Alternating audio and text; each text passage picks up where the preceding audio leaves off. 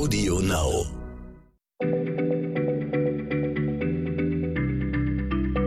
Schneller Schlau, der kurze Wissenspodcast von PM.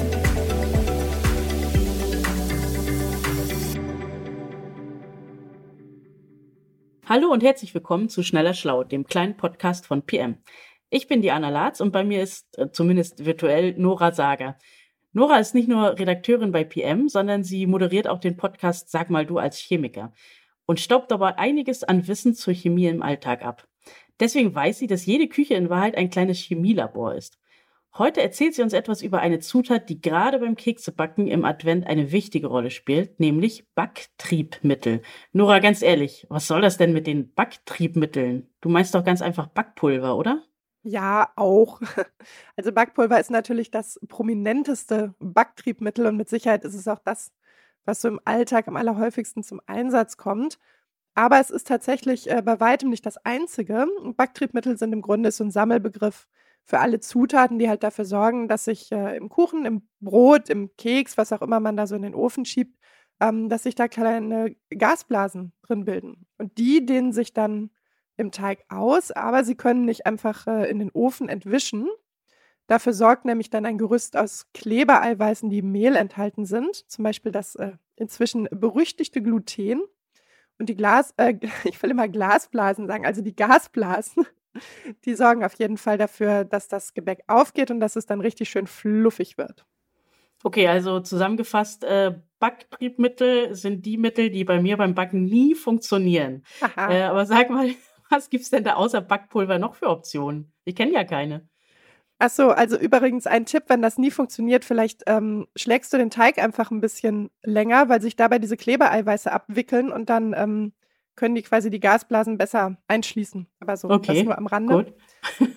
Ich habe mich das nämlich auch immer gefragt, mir gedacht, so, wieso steht da drei Minuten mixen? Das ist so nach einer halben Minute ist doch schon alles irgendwie. Aber es ja. hat einen Sinn. Also, okay. Genau.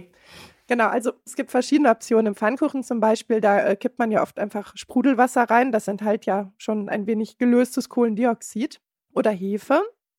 Ähm, Hefe ist quasi ein, ein uraltes Backtriebmittel und Hefen sind nichts anderes als einzellige Pilze, äh, die einen Teil des Zuckers im Teig einfach zu Kohlendioxid verstoffwechseln. Die verdauen den und äh, dann pupsen sie.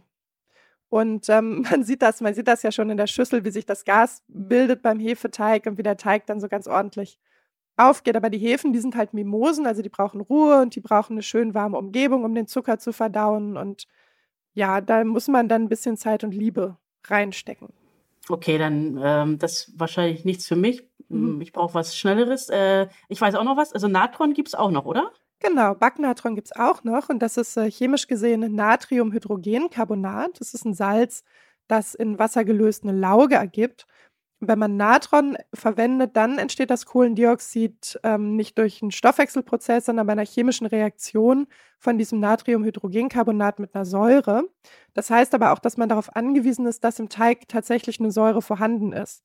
Und das erreicht man zum Beispiel, äh, indem man Buttermilch zugibt oder indem man Quark zugibt oder Zitronensaft. Das Problem ist aber, wenn nicht genügend Säure im Teig ist und äh, nicht das ganze Natriumhydrogencarbonat wegreagieren kann, ähm, dann wird der Teig mit dem Triebmittel erstens nicht so richtig fluffig und zweitens schmeckt das Endprodukt dann so ein bisschen seifig, weil da halt noch ein Rest Lauge drin ist.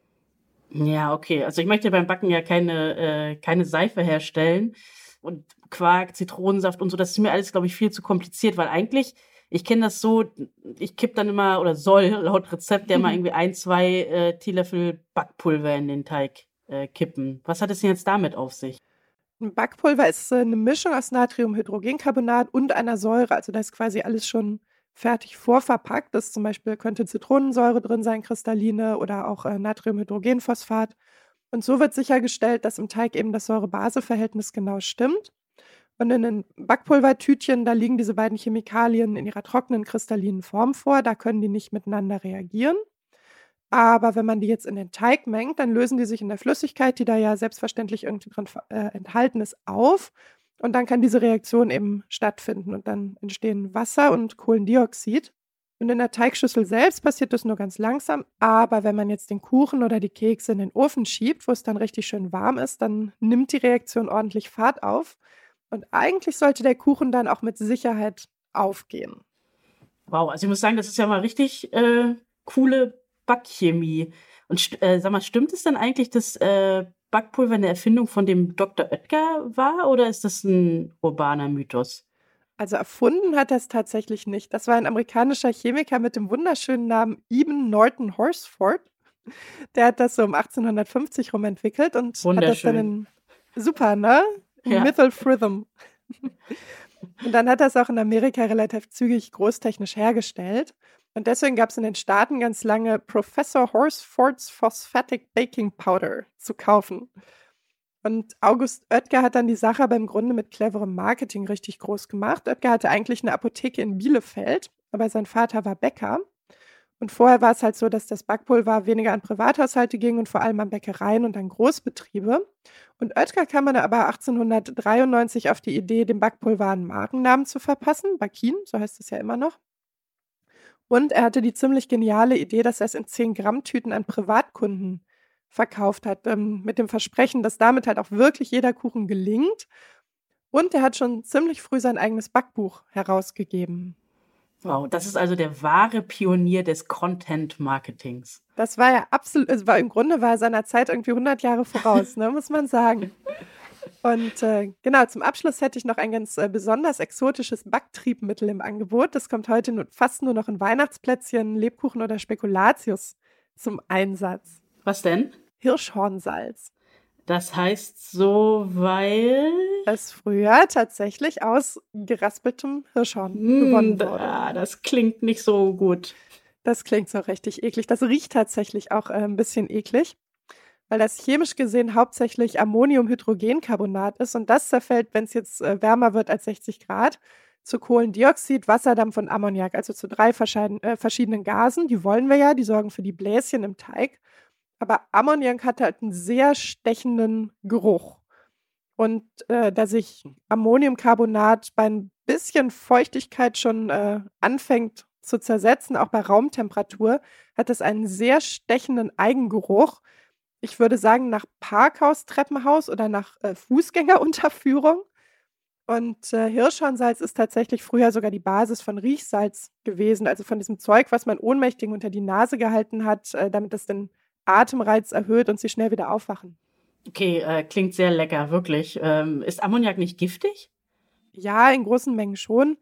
Aber beim Backen verflüchtigt sich der Ammoniak normalerweise. Also du musst dir um deine Gesundheit musst du dir keine Sorgen machen. Es gibt aber tatsächlich ein anderes Problem, nämlich dass der Ammoniak das Glutengerüst des Mehls schwächt. Das heißt, das Gebäck wird schon irgendwie luftig, aber das geht mehr in die Breite als in die Höhe, also das zerfließt so ein bisschen. Und das ist auch der Grund, warum man Hirschhornsalz vor allem in Rezepten für Weihnachtsgebäck findet. Ich habe es tatsächlich neulich noch im Gewürzregal im Supermarkt gesehen. Wahrscheinlich ist es mir vorher nie ausgefallen, aber da dachte ich so, ach guck mal, da ist es ja.